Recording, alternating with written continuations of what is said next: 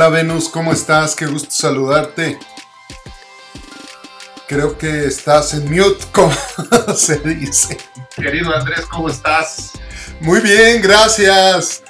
¿Qué tal? ¿Cómo están? Buenas noches, tardes, días, donde quiera y como quiera que se encuentren. Soy Andrés Torres Scott y este es el Coraje de la Verdad. El día de hoy tenemos un invitado multifacético, multidisciplinario. Eh, le da al clavo en cualquier área a la que eh, le entra. De hecho, yo pienso que es lo contrario a lo que sería un mainstream en la actualidad. Es compositor, eh, es abogado, es analista político y es escritor de ficción. Así que de todo eso y más, pero en especial el día de hoy vamos a hablar sobre el proceso electoral en México 2021. Con nosotros está el señor Venus Rey. Un placer tenerte aquí, Venus.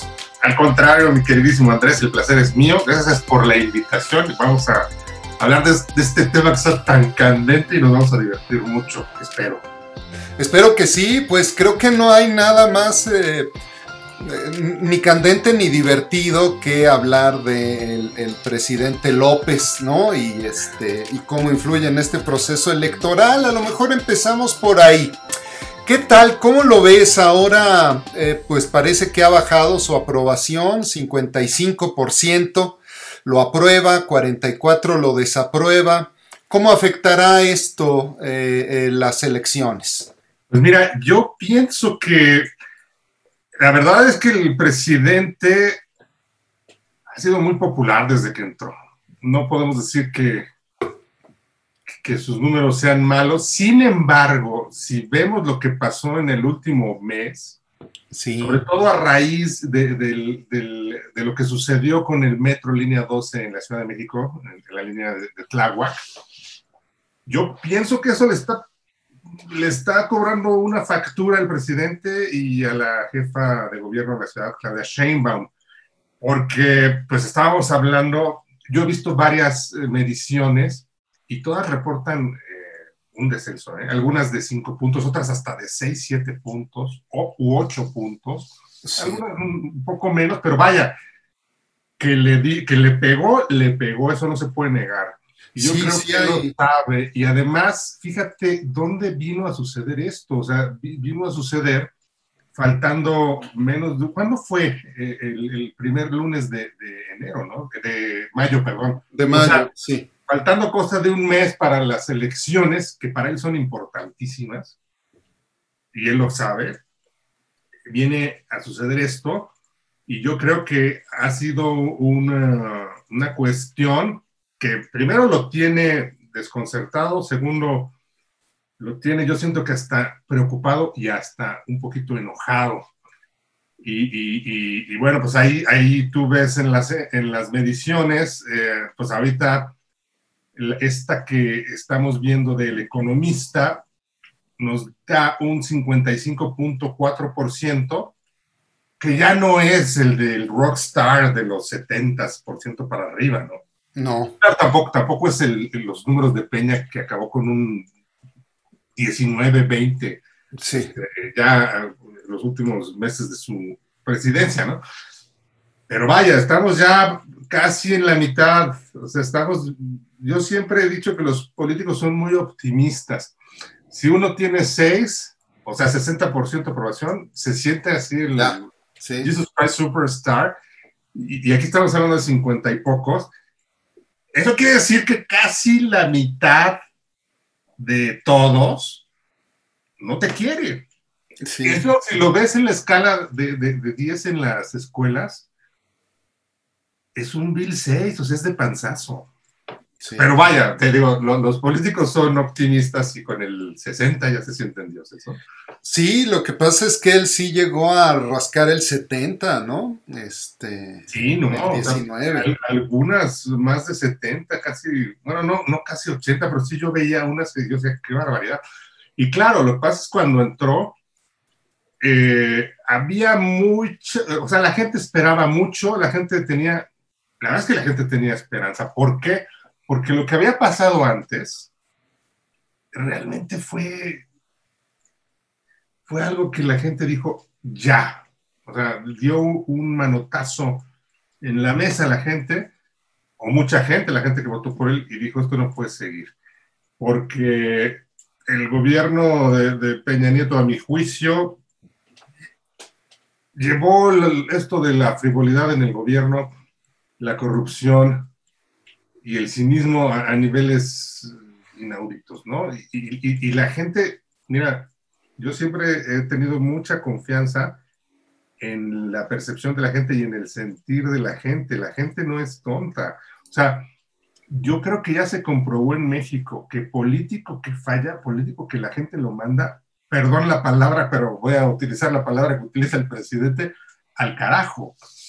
Eh, y lo vimos con, con, con, cuando ya se abrió esta cuestión de, de la democracia que pues, durante no sé, durante 70 años del siglo pasado, o sea, de, los 20 al, al, inicio del 2000, estuvo cortada eh, por el PRI, que era el, el, único poder y así y deshacía. Pero bueno, cuando se llegó a abrir, mira, le dieron la espalda a Cedillo. Llegó Fox con muchas esperanzas, no lo hizo bien, adiós.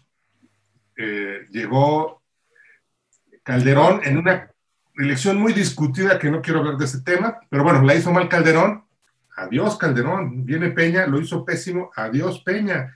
Y si no lo hace bien eh, el presidente López Obrador, pues, le van a decir adiós. ¿eh?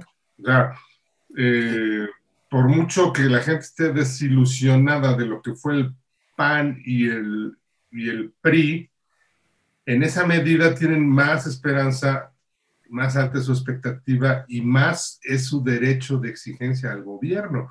Si el gobierno falla, se la van a cobrar.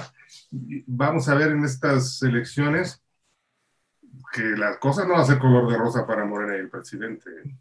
Ahora, sí, bueno, comparado con otras elecciones intermedias, pues me parece que Calderón estaba mejor, estaba cerca del 60, y eh, la otra diferencia es que ahí me parece que el PAN jalaba más que Calderón. Y en esta intermedia me parece que el nombre AMLO jala más que Morena. O sea, la gente quiere a AMLO, no es lo que siento, es una percepción totalmente subjetiva. Yo creo que siento que, no es tanto una institucionalidad por Morena, ¿no? Yo estoy de acuerdo contigo. Eh, aquí es el carisma de, de AMLO es decir, ya, ya claro, porque cuando yo llego a hablar del carisma de AMLO, la gente que no quiere AMLO dice, ¿cuál carisma? ¿Qué estás diciendo? No, no, no, a ver, el señor tiene... No, sí, es muy hábil. El señor tiene un liderazgo, tiene un colmillo enorme, sabe manejar cualquier tipo de situación. Las cosas que uno dice, esto hubiera acribillado a cualquier otro político, e, él hace que se le resbalen y, de alguna manera sale airoso. O sea, el cuate es un todoterreno, el cuate es casi, digamos, indestructible, porque es, es, un, es un político, es un animal político en el sentido total de la palabra. Y tiene para su base y para la gente que simpatiza con él, pues tiene un carisma tremendo. O sea, lo que haga, lo que haga, se lo festejan. Si abraza niños en, en sus giras, pues todo el mundo aplaude si dice una palabrota, todo el mundo, su base le aplaude, pues quiero decir. Este, algunas, algunas frases que, con cualquier otro político bastarían para sepultarlo, de alguna, de alguna manera a AMLO se las aplaude su gente. ¿Te acuerdas hace algunos meses en una mañanera cuando decía que ya no había masacres, que pasó... Eh, en, la pantalla, en video, ahí en Palacio Nacional, en la mañanera. Una portada del Reforma que decía la masacre no sé qué, y, él rió sonoramente. sí. las masacres. A ver, si es, imagínate a, a, cualquier, imagínate a cualquier otro haciendo eso, es para sepultar. No, bueno, y además tiene una, tiene como unas eh, tres, cuatro risas y luego usa una despacito con jeje, así como... Sí, sí, Que para los que no somos fanáticos, este sí suena un poco tenebrosa, no un poco, muy tenebrosa, muy macabra, ¿no? Da, Da miedo como de verdaderamente malo, ¿no? Y lo digo como percepción. Espero que, que, esté yo equivocado y que no sea una persona mala, pero este. Mira, te voy a decir, te voy a decir cómo yo pienso. Yo cuando empezó el gobierno, yo mi expectativa muy alta y lo que yo dije es, yo voy a, voy a ver cómo trabaja este señor, voy a apoyarlo en lo que yo creo que, que es una buena acción de gobierno que traerá beneficios, le voy a dar el beneficio de la duda y, vamos a ver qué hace, ¿no? Y la verdad, algunas de sus medidas iniciales me parecieron muy buenas, desde algunas propuestas de campaña me, parecían muy bien. Escribí varios artículos eh, comentando lo, que en ese entonces yo pensé que era una buena decisión, una buena acción. Pero de un tiempo para acá, debo confesar que, que estoy entre perplejo y pues un poco preocupado, preocupado. un poquito desalentado. Te voy a decir cuándo fue el punto de quiebre. Hace un año, antes, justo antes de que empezara la pandemia, me pareció que el episodio en Badiraguato, Sinaloa, con la mamá del Chapo Guzmán, me pareció muy poco afortunado. Y, y después, cuando vino la pandemia y el manejo de esta y una serie de cosas, la, frase de como anillo al dedo y todo este tipo de cosas que se fueron sucediendo durante el año. Híjole, llegó un momento en que, en que me empecé a preocupar. Y, bueno, el, muy ya desgastado, bueno, no desgastado, desgastado para uno que tiene una posición crítica, pero repito, aquí siempre hay que hablar de lo que uno piensa desde una posición crítica y también considerando lo que la base siente, la base de AMLO siente.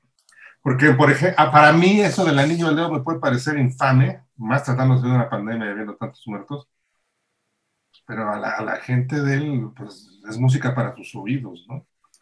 Este, a, a, mí me parece que decir que López Gatel es un sueño y que es el mejor del mundo, así lo dijo, es un sueño. Sí, sí a mí me parece incluso perverso y hasta antinatural, pero pues la gente la, aplaude y, Sí.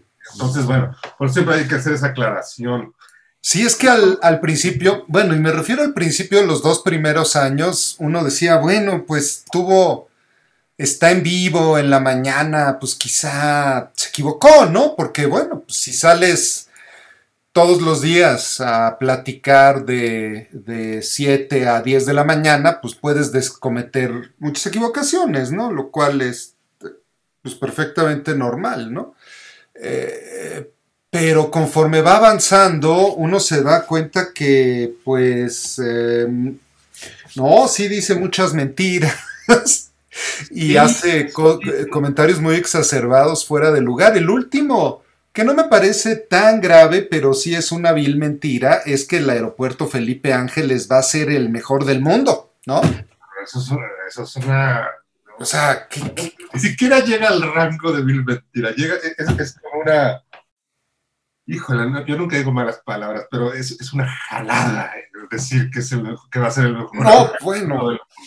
Es una monumental jalada. No, y más cuando pues lo comparan muy bien los memes estos este con una bodega horrera, nada más le ponen el color amarillo y verde y este queda igualito, ¿no?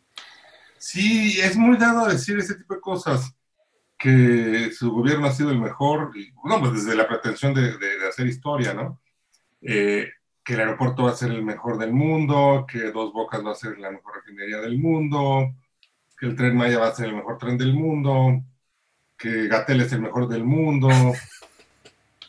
Bueno, este, te digo, desde una posición crítica ya llega un momento hasta donde te da risa, ¿no? Pero la gente, su gente está enamorada de él y está enamorada de todo lo que dice. Mira, eh, yo al principio me, echaba, no todas las mañaneras, pero sí estaba echándole ojo, ¿no? Sí. a las 7 prendía el, el, mi computadora estaba echando ojo ahí. Y sí me da cuenta, o sea, no es que esté diciendo cosas fuera de la realidad ahorita, las ha dicho siempre. Pero como dije al principio, dije, bueno, vamos a ver cómo funciona. Y, y, y desde una perspectiva crítica, ya a estas alturas del sexenio, ya una mañanera es una cosa insoportable. Pero él no, no me está hablando a mí, no te está hablando a ti, ni, a, ni a los críticos. Él está hablando a su gente. Y él está encendiendo los ánimos de la gente para de algún modo eh, justificar los pocos alcances de su gobierno o, los limitados logros, culpando a una serie de confabuladores este, perversos que quieren acabar con él, ¿no? Que es todo aquel que no piense como él. Eh, y, y, pues ha culpado a los empresarios, el villano de moda es Claudio X González, hubo un rato que estuvo duro y dale con los españoles. Yo me acuerdo en una mañana dijo que todo lo malo, todo lo corrupto, todo lo horrible, todo lo tranza, todo lo mal que hay en México es culpa de los españoles. Y que todo lo hermoso, noble y espiritual era de los pueblos indígenas. Eh, yo creo que esa no se la puede creer nadie que tenga un granito de, de sesos.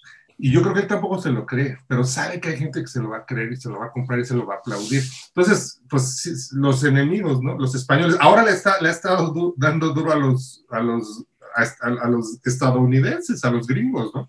Sí, pero parece que quería retar a Biden, ¿no? Me da esa impresión y que Biden dijo, no, pues de aquí, el, el 7 de julio va a, junio va Kamala y hay pláticas, ¿no? Exacto. Pero, pero, o sea, son ganas de...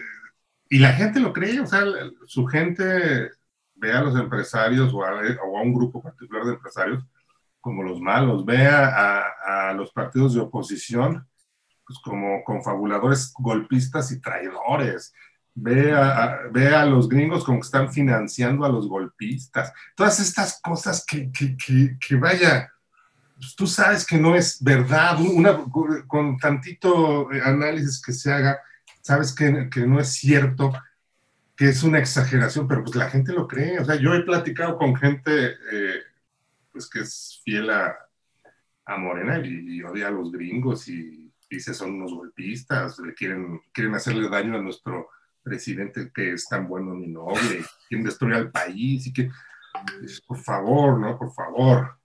Sí, sí. Bueno, oye, ¿qué te parece después de este, este preámbulo sobre la popularidad del de, eh, presidente López y su importancia?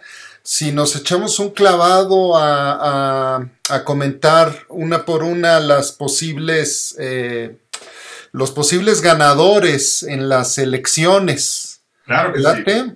Me late. Bien, bueno, pues hay que, hay que recordar que cuando empezó, pues parecía que Morena era favorito en 11, ¿no? Este, estoy hablando de enero, en ese entonces, pues se decía que solo perdería quizá Chihuahua, Querétaro, en ese entonces estaba Nuevo León también por otras razones, eh, perdido prácticamente, pues porque no había un candidato de Morena y la otra que se le daba a, este eh, que se le daba como perdida era, si mal no recuerdo, San Luis Potosí o Sonora, ¿no? Era una de esas dos, Sonora, porque decían, pues si va Durazo, ¿cómo va a ganar, no? Y, ah, también ahí Pavlovich, la gobernadora, eh, está mejor posicionada que AMLO en popularidad. Era Sonora, era Sonora, era Sonora al, principio, en enero. Eran esas cuatro. Y bueno, conforme nos acercamos, va cambiando todo. Eh, ahora, no sé, empecemos. Ahora parece que eh, solo tiene posibilidades en nueve y, quizá en, tres o cuatro está empatado Morena. Eh, a ver, empezamos con, con Baja California, ¿no? A ver, allá.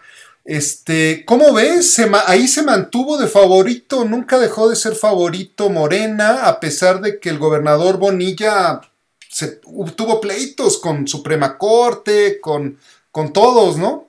Con todos, ¿te acuerdas de lo de Constellation Brands? Con la, con la iniciativa privada. Se está quiere expropiar un campo de golf, ¿no? Obviamente lo del campo de golf. Oye, pero eso está muy, digo, si eres este de izquierda marxista, pues está muy, muy congruente, ¿no? Fíjate que yo, bueno, yo pienso que eh, Baja California la va a ganar Morena. Yo he visto en las encuestas que está arriba la candidata de Morena, es muy factible que la ganen. Fíjate que yo, tú dijiste ahorita que al principio se manejaba 11 de 15. Yo llegué, escribí un artículo el año pasado, es más, debió haber sido antes de la pandemia, yo sí veía así como de 13 de 15. 13. ¿eh? sí. Y, también en los diputados veía la planadora. La planadora, sí, Y en la Ciudad de México veía 16 de 16 o 15 de 16, Sí. Ahora ya lo veo bastante más parejo. ¿eh? Eh, como tú dices, 10 de 15. Yo pienso que podríamos hablar de Morena llevándose ocho gubernaturas y la oposición llevándose siete. O sea, técnicamente estarían empatando en... sí. Lo que sería, eh, vamos, lo que pasa es que ah, si lo vemos como que Morena tiene seis eh, en la actualidad y solo una está en juego, que es Baja California, eh, y Morena gana siete, pues sería el ganador de la elección, ¿no? De en gubernaturas. Si gana siete. Pues la mitad, ¿no? Casi. la mitad, la mitad. Sí, sí, claro. Pero yo pienso, mira, yo pienso que Morena, que ganando siete u ocho, es decir, incluso más de la mitad de las quince, para lo que se esperaba y para el ah, sí. que decían, es una derrota monumental. O sea, Morena ganar menos de 10 va a ser una derrota y hasta humillante. Sí, la expectativa era ganar 11, más de 11, ¿no? Pero el piso era 11, la, expectativa, la pretensión, eh, o sea, yo siendo, si yo fuera el, el presidente Morena y veo que de las 15 gano 8 o gano 7, lo consideraría así como una mega derrota, ¿no? Sí, sí. Oye, y ahí en, Baja California, si, si regresamos, yo creo que sí va seguro Morena, pero por ahí hay algún par de encuestas que le dan el triunfo a, Jorge Hank. ¿Cómo ves? Eh, como el caballo negro, ¿no? Yo creo que eh, es que también el fenómeno de los políticos eh, que, que, están un poquito fuera del molde. Sí. Ha funcionado. Ya lo ves con Samuel García Nuevo León. Sí, bueno, vamos a llegar, vamos a llegar a él. Pero, pero acá, acá está raro porque funciona Jorge Hank, eh, que dicen que muy bien asesorado por la escuela mexiquense del PRI. Eh, y, no funciona Lupita Jones, que... Oh, Lupita Jones, mira, con todo el cariño se le puede tener a Lupita Jones. no, no, la verdad no le he seguido, pero... La verdad es que Lupita Jones no es una persona fácil. Yo no sé, o sea, es que, es que mira, si tú quieres ser gobernador, necesitas ser como carismático, necesitas ser como de trato fácil, necesitas ser como sonriente, necesitas este, proyectar ánimo, no sé, y Lupita Jones no proyecta nada de eso. O sea, estás, insinuando que, que, la señora Jones perdió todo el carisma esa noche que ganó Miss Universo, ¿no? Ya, ese día. Sí, sí, lo que pasa es que Lupita Jones nunca ha sido una persona... Eh, sonriente, siempre está como de está como torcido así, este, como un rictus, le molesta todo, tiene un afán controlador, si no pregúntale a las, a las, a las Miss México que han participado en certámenes de belleza, Sí, tiene eh, Es su como- fama. sí. Es como una secta la señora que, las- que no pueden hablar, que no pueden comer, que no Bueno, pueden- eh, es que ahí, ahí tienes razón. La verdad, antes de ser candidata, era famosa por meterles el pie a otras mexicanas en Miss Universo y, y, y- y por no apoyar a las que no vinieran de su escuela o secta casi, ¿no? Era, es la percepción que, que, que se tenía de ella. Lupita Jones, pues, pues el, el PAN la, la escogió pensando que, que- que- pensando yo desde mi punto de vista ingenuamente que con Lupita Jones podrían ganar eh, Baja California, pues no. No, no. Nos vamos a, a- Baja Sur, a ver ahí, pues nada más hay de dos, eh, Morena con Víctor, Víctor Manuel Castro y eh, la alianza con Francisco Pelayo, y ahí, eh, pues no, desde que salieron encuestas, estuvo Pancho Pelayo arriba, ¿no? O sea, se decía que podría ganar Morena, pero desde que empezaron a salir encuestas, nunca ha estado arriba Morena, ¿no? Exacto. Y mira, yo pienso aquí que es, es- Baja Sur se la lleva eh, Pelayo, ¿eh? O sea, La alianza. Sí, yo también creo, sin no duda. hay forma que, que pueda remontar aquel. Y así que ¿cuál- va- vamos, si quieres, vamos haciendo la cuenta, vamos uno a uno. Sí, vamos uno uno, vamos uno Morena y uno Alianza, que también es interesante ver si es Alianza o es otra cosa, porque ahora, oye, pues Chihuahua, ahí qué grilla, Corral, Maru, hasta el exgobernador Duarte, le pegó a Maru, ¿no? Allá. Sí, sí, la verdad es que eh, Maru, a pesar de todo, mantiene una ventaja, no es la gran ventaja, o sea, yo no estaría muy tranquilo si fuera ella, No. pero le, le pegó el ex Duarte, ¿no? Y el mismo Corral también le, le ha pegado como si fuera, yo- yo- le, le ha pegado más a ella que, que- que a los de los otros partidos, ¿no? Pues sí, prácticamente dicen las malas lenguas que está apoyando a Loera, ¿se llama Loera? Sí. Lo era el de Moreno. Que tiene buen perfil porque era empresario y todo el rollo, ¿no? Sí, pero yo pienso que Chihuahua va para, va para la oposición. Para la Maru, ¿no? Le dicen. Yo también creo que gana, pero aquí final de fotografía, ¿eh? Yo creo que... eh, mira, también hay que, hay que decir algo. Estuve este, en un semi- seminario de la MAI, la Asociación Mexicana de Mercadólogos, con el INE. Y, y un dato que dijeron es que en la política solo 50% de las encuestas le atinan, entonces, este, pues no, este, no es como, no, no, es una proyección, pero apostar, pues no, es el que apueste va a perder la, la verdad, ¿no? Si tienes 50%, pues la mitad vas a perder y la mitad vas a ganar, ¿no? Ahora que las apuestas en eh, lícitas e ilícitas ya están a Ah, sí hay. ¿no? la quiniela, claro. Pero, pero este Chihuahua coincides que será de fotografía, o sea que va a estar más reñido de lo que. Pero, pero pienso, pienso que se lo tiene que llevar Chihu- este, eh, la alianza, ¿eh? La alianza. Claro. Entonces vamos. eh, Morena, 2-1, favor, alianza. Lalo. Ah, pero aquí no es alianza. En Chihuahua es este. Es PAN PRD nada más. El PRI se fue solo. Mal hecho, porque sí, eh, la tendrían todavía más holgada, pero. pero bueno. Sí, pues mira, el PRI tiene tres puntitos. Si se lo sumabas a Maru, ya. Este, quedaba fuera, este, lo era. Nada más que también, este, el verde se fue solo y tiene medio punto. Entonces, bueno, pero ya cae- caemos en esas de que si entonces por aquí, si entonces por allá. Ahora, el otro punto interesante en Chihuahua es que Movimiento tiene 10%, ¿eh? Pues mira, la verdad es que movimiento, yo a veces, con movimiento me pasa algo extraño.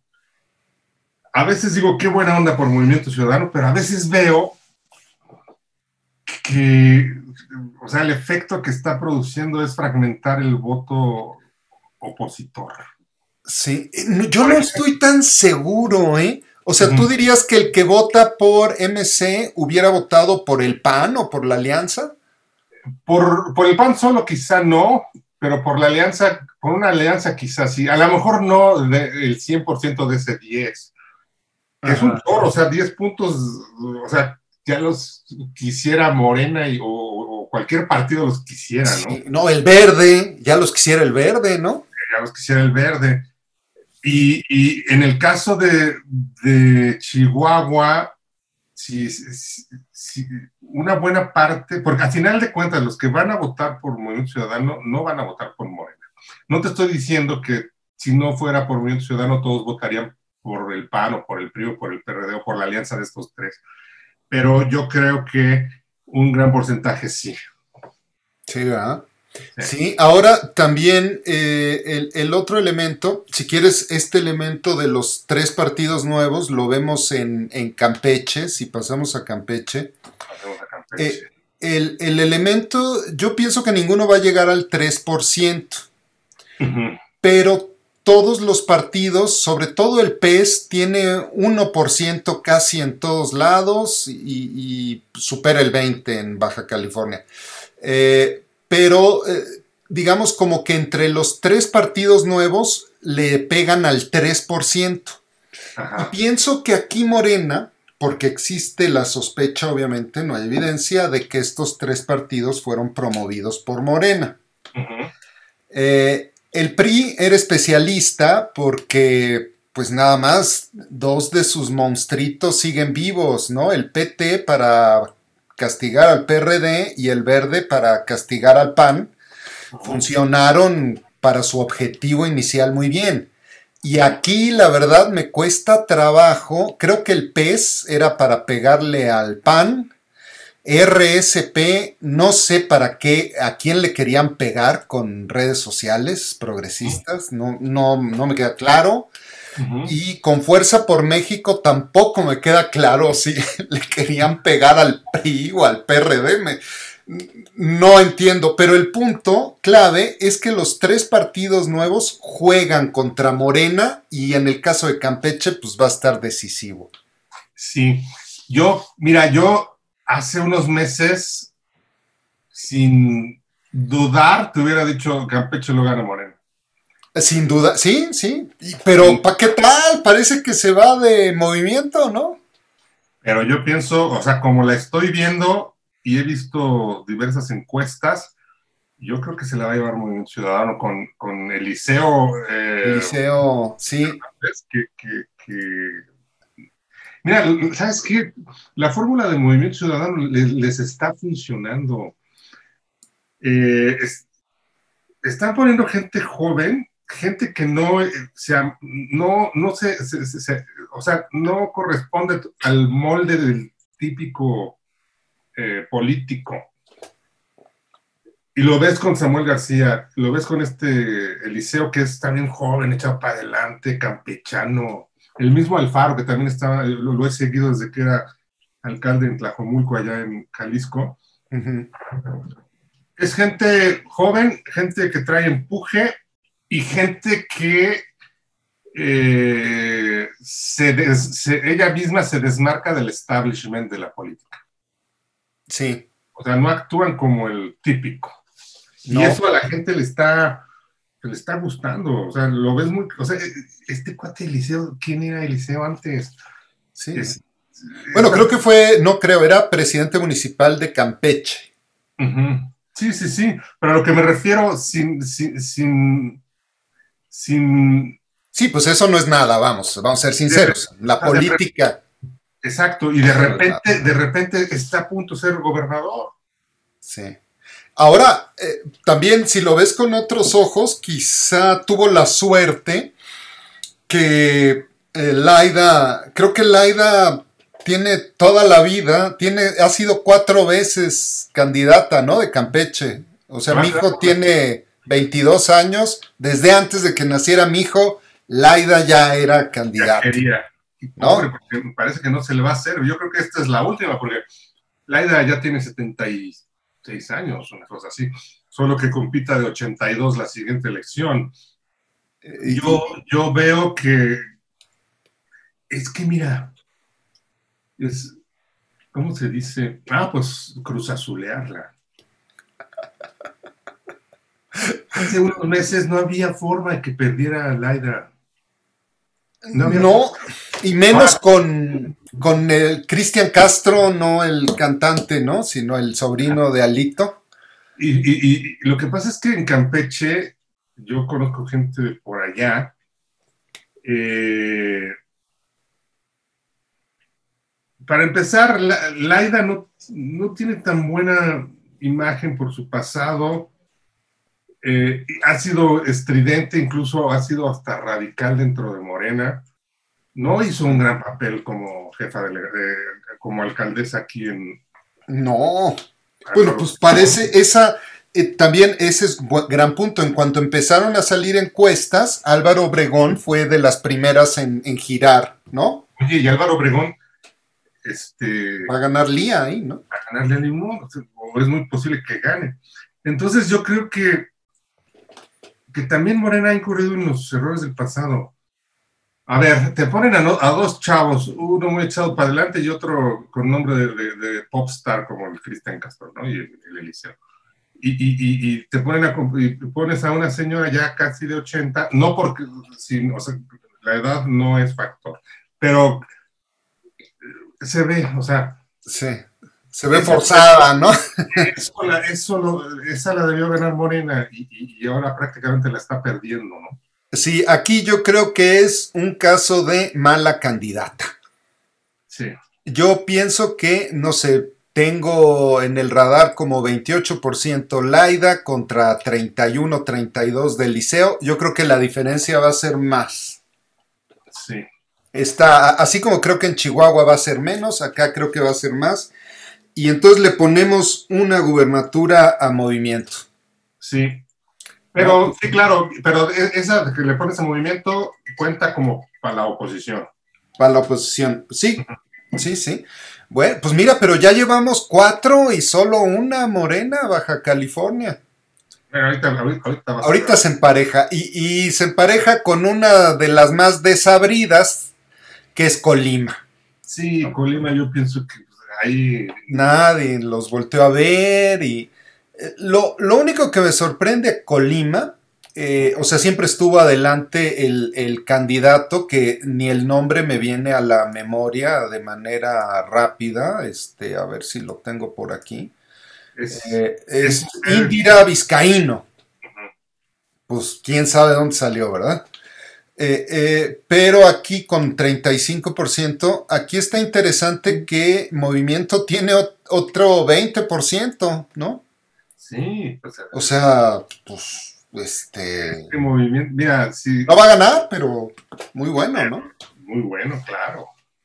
Muy bueno, muy bueno. Y eh, los chiquitos, fíjate, este, esto, es, esto está interesante. Fuerza por México tiene 2.4 y redes sociales tiene medio punto. Eh, eh, pero bueno, este 3% yo creo que se hubiera ido con Morena. O sea, no veo la gente que vota por Fuerza por México o RCP votando por Movimiento o por el PRI, ¿no? Exacto. Ahí, ahí, ahí, estuvo raro. Y, ah, pues bueno, sigue la, la discutidísima de Guerrero. Pues mira, es que esto solo pasa. Evelyn esto solo pasa en México.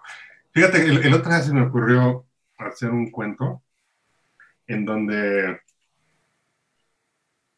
eh, eh, sin poner un nombre al país, pero haz de cuenta que iba a ser algo así como Dinamarca o Noruega o Suecia, sin, llamarles hacia el peso. Inventábamos un nombre así que sonara nórdico, ¿no? En donde iba a haber elecciones y un candidato tenía acusaciones de abuso sexual y violaciones y le tomaban la candidatura y, él imponía a su hija. Y la oposición y todo y decía no pues ya perdió este cuatro o sea no hay forma que pueda no hay forma que puedan ganar con eso y efectivamente pues nadie votaba por eso ah. pero eso pasó en este en esta ficción.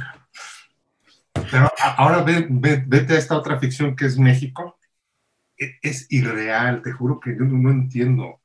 Irreal, irreal. Es irreal. El, el candidato es un impresentable.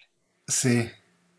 Es un tipo, no, no que yo le tenga mala fe, pero ve sus videos, ve cómo se comporta, ve cómo habla, ve la clase de tipo que es. Sí. Es misógino, es... Eh, y además tiene, eh, pues tiene acusaciones de, Graves, y de violación. Y, digo, esto es una percepción, pero también tiene cara, ¿no? O sea, si tú pones su cara y le pones abajo violador, pues mucha gente eh, lo creería, ¿no? Mm.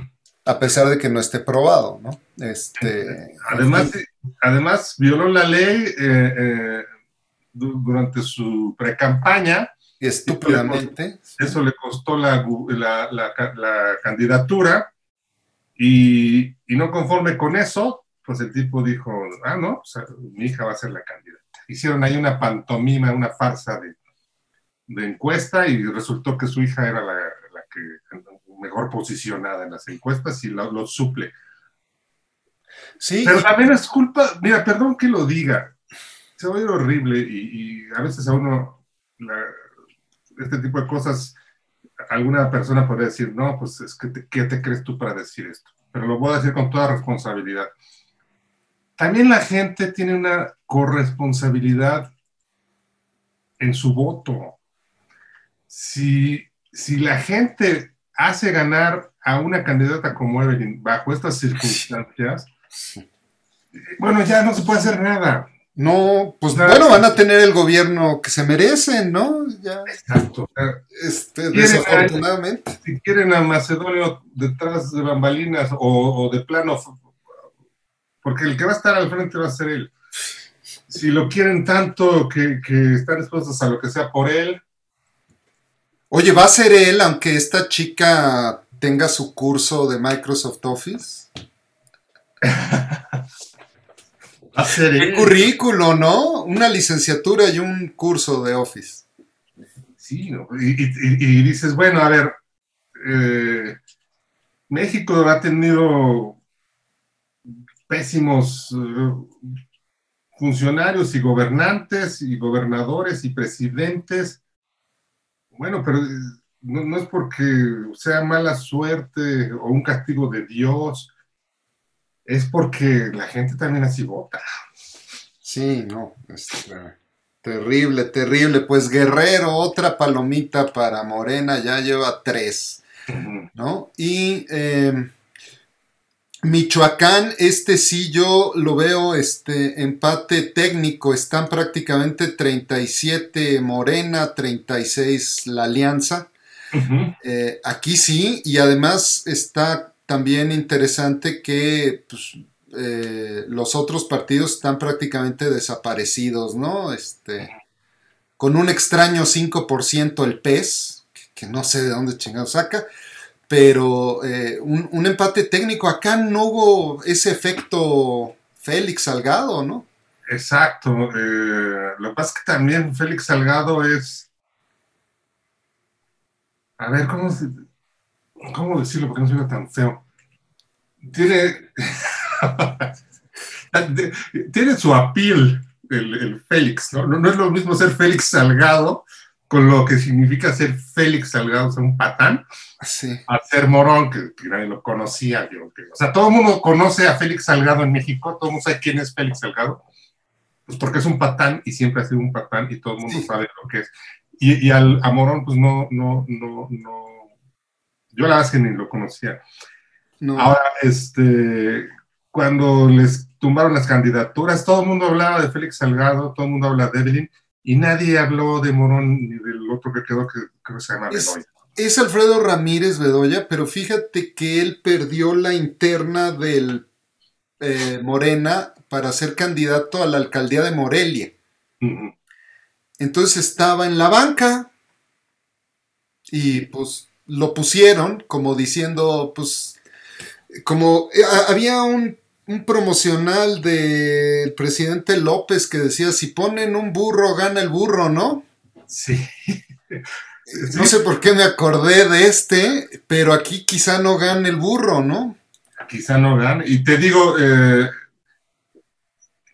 En Michoacán no sucedió el fenómeno de Guerrero. No, no. Porque ser Félix Salgado tiene sus privilegios. Sí. o sea, si, si, Félix Salgado no fuera de Guerrero y fuera de Michoacán, hubiera pasado al revés, que Michoacán estaría hasta arriba y en Guerrero estaría más. Es, o sea, por una siniestra coincidencia, ser Félix Salgado, con todo lo que implica, le, le está dando beneficios en Guerrero. Sí, sí, sí, sí. Este, prácticamente. Y como pues, no hay un Félix Salgado en Michoacán, pues ahí está más pareja la cosa. ¿Un empate entonces? ¿Te parece que sea empate? O, un empate, un empate, aunque dicen que el que empata gana, pero yo no podría, no me atrevería a decir quién gana ahí. Yo, en todo caso, no, no, déjalo en empate. No, pero fíjate, esta, esta es otra que tenía ganada Morena antes de empezar porque, ¿cómo se llama el gober de Michoacán? Aure, ¿Cómo? Aurelian, no. Este, Aureoles. Aureoles. Era, está entre los dos, tres peores gobernadores, ¿no? Exacto. Sí, no, es, esta es otra cruz azuleada de, de Morena, o sea, este era para que la ganaran sin despeinarse. esta y Campeche eran, iban como gorda en tobogán. Y, están sufriéndola y, a lo mejor la pierden. Y es una cruz azuleada monumental. Y esta, esta está muy, muy simpática la manera en que se agarraron a Morón, porque en Facebook te puede, lo voy a poner en la pantalla, este, te metes a la página de Morón y ahí se ve claramente que pagó 21 mil pesos de anuncios de Facebook de enero a marzo. O sea, ya ni cómo.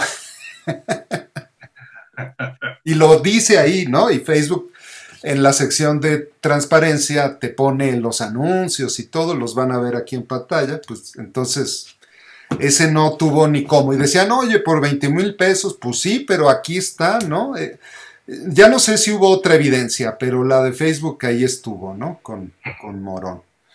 Y, bueno, nos vamos a otra que estuvo muy desabrida, que junto con Colima, la de Nayarit, ¿no? Nayarit. Que, pues también ahí va 40% morena con Miguel Ángel Navarro. Y, y, ahí la gente más bien habla de Geraldine, que va para la presidencia municipal de Tepic, ¿no? Geraldine, la, Sí, la famosa La famosa, ¿no? Este, y ahí, acá, otra de las cosas es que el, segundo lugar es este, es movimiento otra vez con 18%, ¿eh? Creo que movimiento, o sea, lo que está haciendo le está funcionando, ¿eh? Sí, porque... El movimiento va en... Donde, o sea, si tú consideras a, los partidos chiquitos como el Verde, el PES, el RSP, el mismo PT cuando llega a ir solo, siempre el movimiento ciudadano tiene más punch que ellos, ¿eh? Uy, no, pues sí, pero tiene, mira, en Nayarit 18, Colima el 20, Chihuahua el 10, eh, eh, entonces, pues se queda con una quinta parte, quizás es arriesgado decirlo, pero se puede quedar con una quinta parte de la Cámara del Congreso local, ¿no? Sí, claro, Pues eso yo creo que no lo esperaba MC. Y fíjate que eso va a ser una moneda de cambio. Sí, con ese capital político que van a tener, todo el mundo va a querer ser la novia del Movimiento Ciudadano en el 24. Sí, sí, prácticamente te asegura, ¿no? Eh, pero, pero bueno, a ver, es que ahora vamos a pasar al siguiente fenómeno, Nuevo León, que también este, si bien aquí Morena nunca fue favorito, le dio un, golpe mortal el PRI a, Clara Luz con aquel video de... Tremendo golpe le metió, ¿eh? De Nexium, pero carambola porque resultó que benefició a Samuel, ¿no? Sí, claro, o sea, ves el dicho que dice, uno nunca sabe para quién trabaja. Tres bandas. Sí, ¿no? La verdad es que el, Samuel a lo mejor ni sabía de este video y le pegó, o sea, descarriló totalmente a Clara Luz, la dejó fuera de combate Y, bueno, pues el, que más se benefició fue Samuel. Yo pienso que esta hay que dársela al Movimiento Ciudadano. ¿eh? Yo creo que también, no, no me cabe duda. Y pues ya, fíjate, en este momento llevaría dos la alianza y dos movimiento. O sea, este, pues muy bien, ¿no? O sea, los opositores llevan cuatro y Morena. Cinco. Y un empate. Ok. Y eh, Querétaro, no, pues aquí en Querétaro, eh, sin, antes de nombrar el candidato, estaba arriba del 50 y al contrario de lo que ha pasado, porque el que empieza con más de 50, pues va bajando, ¿no? Eh, aquí va subiendo, ya va en 52, algunas encuestas lo marcan hasta 54 a, a Curi, ¿no? Sí. No, ni... moverle ni cómo, y acá mira, el movimiento tiene 2%, o sea, no, eh, eh, testimonial el papel de movimiento en Querétaro, ¿no? Totalmente. Sí, eh. Querétaro. Y fíjate, el, porque ahí no fue con alianza. no, va solo, va solo. Va solo. Y el PRI va muy abajo también. Siete puntos, pues no, no, no, no, no, no, no. Este, no. Y Celia Maya siendo persona de la, candidata de Morena, es, gente de, AMLO. Incluso le había propuesto, si mal no recuerdo, a la Suprema Corte de Justicia, ¿no? Así, oye, pero eh, acá en Querétaro, eh, digo, no hay, no hay mayor discusión, pero el punto es que en enero se esperaba que así fuera Chihuahua, ¿no? Con Maru. Sí, claro. Sí. Eh, eh recordando, ¿no? Ya pasamos Chihuahua, pero este se hicieron bolas, ¿no? Este. Así es. Eh, y, bueno, entonces otra más para, para el, la alianza, acá más bien a cargo del PAN, ¿no? A cargo del PAN. No, acá sí es puro PAN. Y San Luis Potosí, San Luis Potosí también siempre, creo que sí tenía alguna ventaja el de Morena, pero se hizo bolas por la alianza PT Verde, ¿no? Con un Ricardo Gallardo eh, contra Mónica Rangel, que era la secretaria de salud, ¿no? Ajá. Ay, no sé qué pasó, ¿por qué no fue Morena con el PT y el Verde? El que se salió aquí, por ejemplo, en Guerrero, los que se salieron de la coalición fueron el PT y el Verde. Aquí el que se salió, el que no quiso ir fue Morena, porque eh, eh, dicen que el presidente López dijo que tenía que ser ella, Mónica Rangel, y eh, Ricardo Gallardo, no sé si sabes que estuvo creo que un año en la cárcel acusado de narcotráfico y finalmente no, no, no se encontró culpable y salió. Y ese es el candidato del Verde y PT. Y entonces pues prácticamente dividió el voto, pero pues no sé, está, fíjate, eh, Morena aquí en San Luis va en tercer lugar, 17% contra el 25% del PT Verde, contra el 36% de la Alianza. Si hubieran ido en uno solo, eh, pues hubiera ganado Morena, ¿no? Sí, mucho más competitivo hubiera sido. Y, y bueno, ¿Sabes Potosí sí se lo damos a la... A la alianza, sí, no, sin duda, ¿no? Este, sin duda, sin duda. Eh, Sinaloa, Sinaloa estaba muy cerrado y, últimamente se va abriendo a favor de Morena, no me explico por qué. creo que el gobernador de Sinaloa es, es priista y no está tan mal evaluado, pero pues no, aquí yo de, veras, porque es uno de los mejores evaluados, el gobernador priista Quirino Ordaz. Sí. Eh, la gente allá en Sinaloa lo, reconoce y mucha gente lo quiere. Eh, siempre tiene altos niveles de popularidad. Así que no entiendo cómo eh, con eso considerado el PRI no esté jalando, ¿no? No, hay, hay quien dice que va a ser de final de fotografía, ¿eh? Eh, que hay otras, que hay otros datos, ¿no? Hay otros que podrían ser, ¿no? Que podrían ser. Eh, yo no conozco el ambiente de Sinaloa, yo por lo que veo, pues sí se lo va a llevar Rubén Rocha, sin problema, ¿no?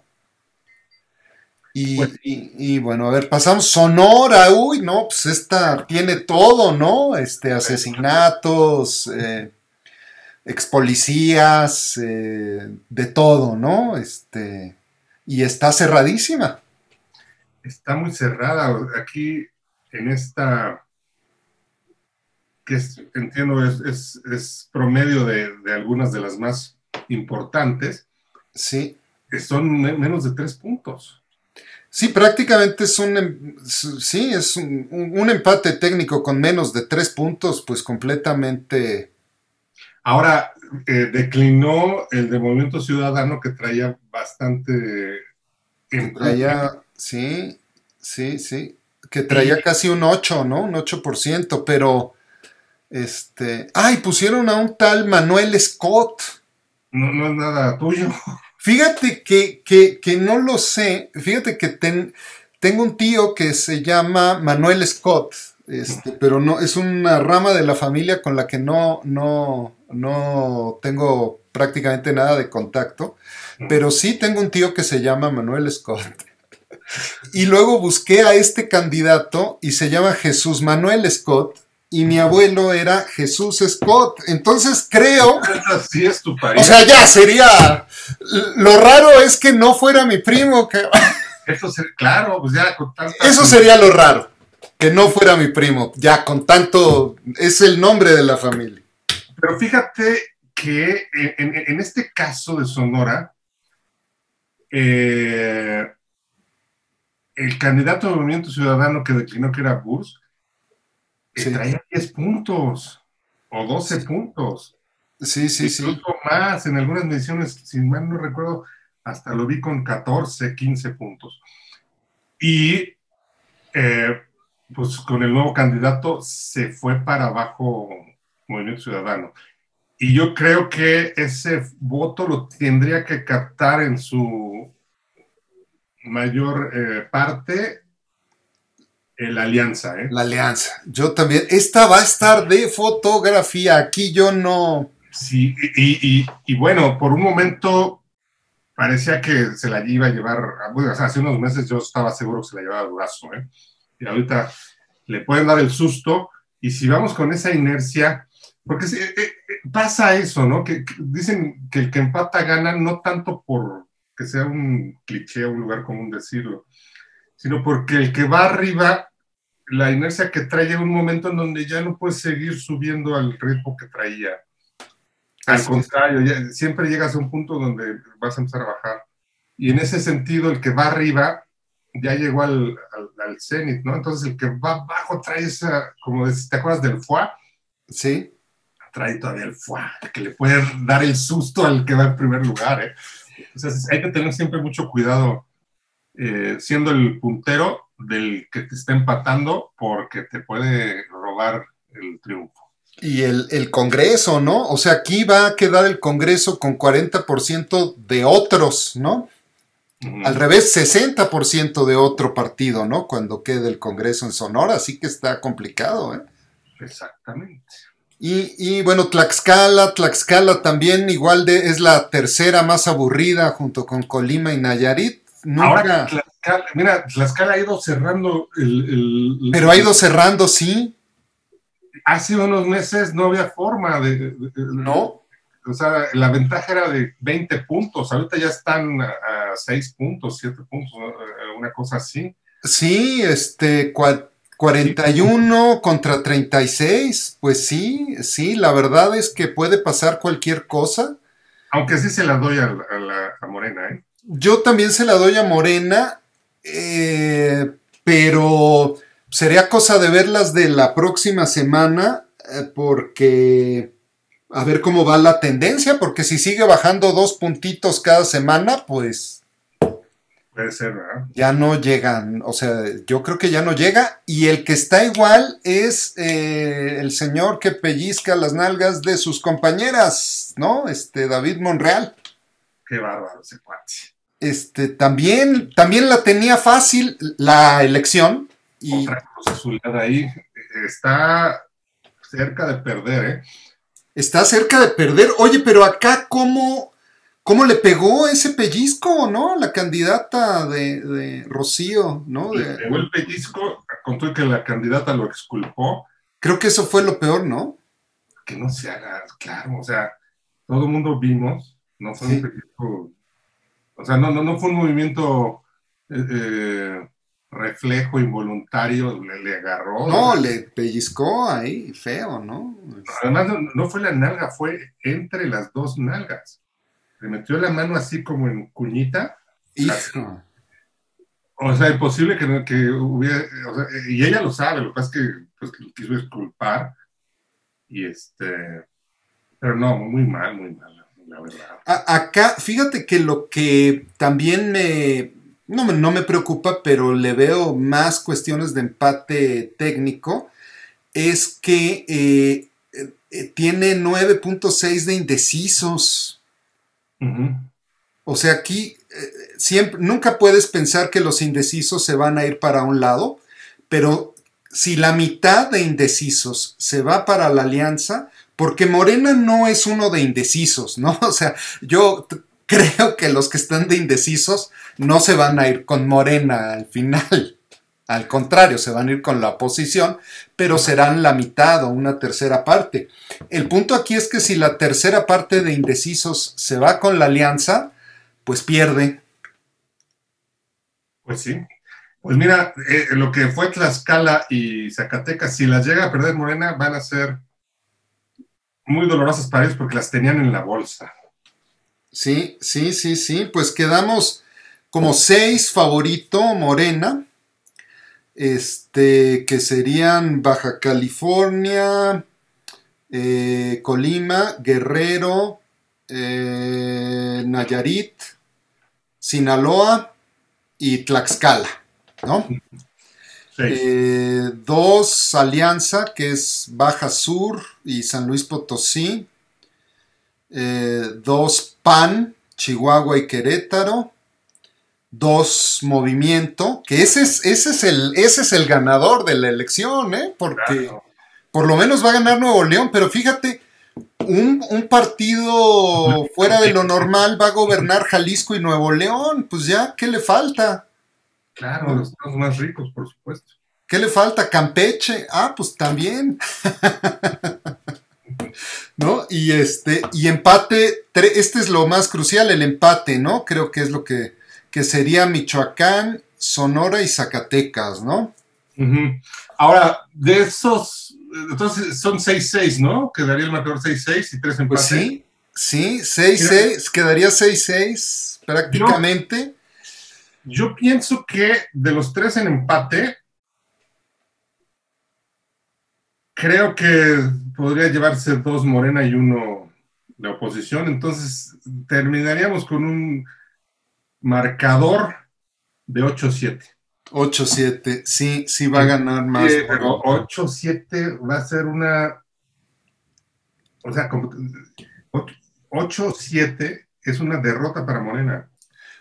Pues sí, porque tenía 11-12, ¿no? Empezó con 11-12. 13. Dos. 13, ¿Tú, ¿tú le echabas 13? Yo le echaba 13. Este, le- yo le echaba 13, bueno, 12-13. Sí. No, y además los empates de los que por lo menos perdería uno, pues los tenía en la bolsa, o sea, Michoacán, Zacatecas y Sonora, ¿no? Sí. O Yo- sea, esos... mm, Yo creo que, que- yo creo que, que, que en Sonora va a recibir el golpe más duro Morena. Más duro porque es Durazo, que es gente del presidente. Y si llega a perder el, el el que fue secretario de Seguridad Ciudadana del gobierno federal, mano derecha del presidente, eh, en Sonora va a ser una derrota muy, muy significativa. ¿eh? Pero equivalente a la de David en Zacatecas, ¿no? Pues es el hermano de su Claro. mano derecha en el Senado. Sí, sí, también, ¿eh? también sería un golpe tre- tremendo. ahí, ahí y, la de Michoacán no se le esperaban ni se le esperaba a nadie porque no el, mismo Aureoles lo veía perdido. no había forma que, que, Morena perdiera ahí nada y mira, están en una posición donde... Pero bueno, esto es lo bonito de la política, que, que, hace unos meses el panorama hubiera sido muy diferente. Muy diferente. O sea, si tú me haces, yo hice el ejercicio antes de que acabara 2019, todavía no había pandemia, todavía no había nada. Y este, y yo verdaderamente decía, de las 15, 13 se las lleva Morena. Sí, no, pues este. Sí, será eh, una derrota sorpresiva y quizá eh, el efecto, no sea muy claro el efecto de la línea 12, pero es que si le quitó uno o dos puntos, seguro Morena va a perder dos estados por ese uno o dos puntos, ¿no? Claro, y esto hay que hacerlo extensivo a, a los diputados. Eh, yo creo que Morena y sus aliados van a tener bastante menos diputados de los que tienen hoy. Eh, y van a quedar muy lejos de tener una mayoría calificada de las dos terceras partes, con lo cual se va a cerrar toda posibilidad de cambios constitucionales entonces el presidente va a vivir una frustración eh, constante. Sin cambios constitucionales no va a poder desaparecer el INE como él quiere, no va a poder desaparecer los organismos autónomos, no va a poder eh, destituir a todos los consejeros del INE y nombrar otros nuevos. No, no va a poder reformar eh, los artículos económicos de la Constitución, que es 25, 27 y 28, con lo cual eh, sus proyectos con la ley eléctrica y la ley de hidrocarburos se van a frustrar. Sí. Entonces, por eso era importante para él. En el Senado tampoco tiene las dos terceras partes, pero está a, cinco senadores o cuatro senadores. Los, los puede estimular. Sí, sí, pero, habiendo perdido esta el incentivo para apoyarlo, pues baja también, ¿no? Exactamente.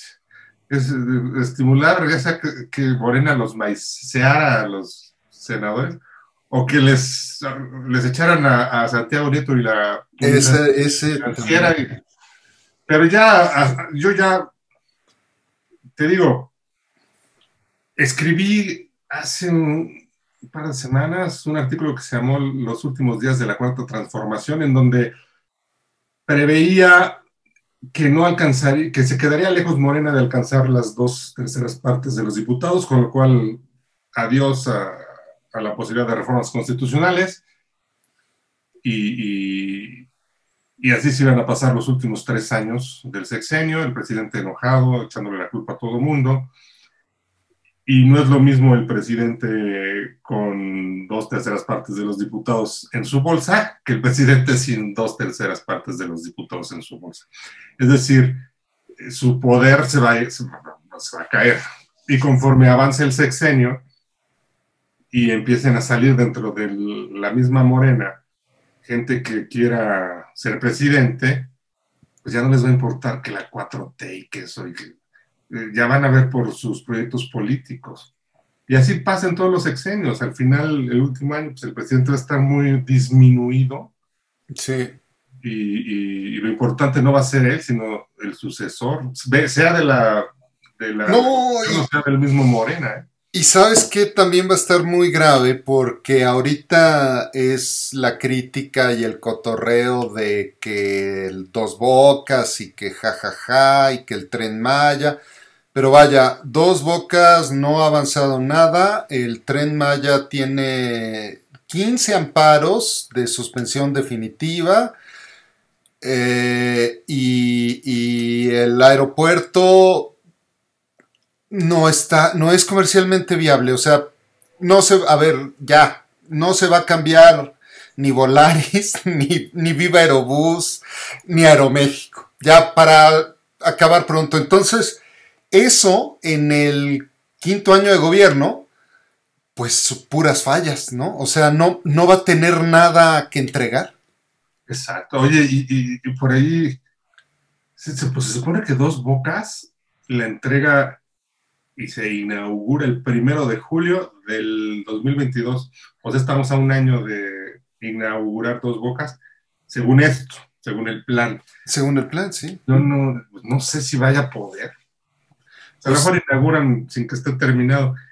Y bueno, ya sabemos que, y pues, sin ser yo especialista en, aviación, pero pues no, no, se necesita ser especialista en aviación, ha habido voces eh, muy calificadas que han cuestionado y han puesto en evidencia las inconveniencias de este sistema aeroportuario tripartito Santa Lucía, Toluca, eh, Benito Juárez, como poco eficiente, poco efectivo y torpe.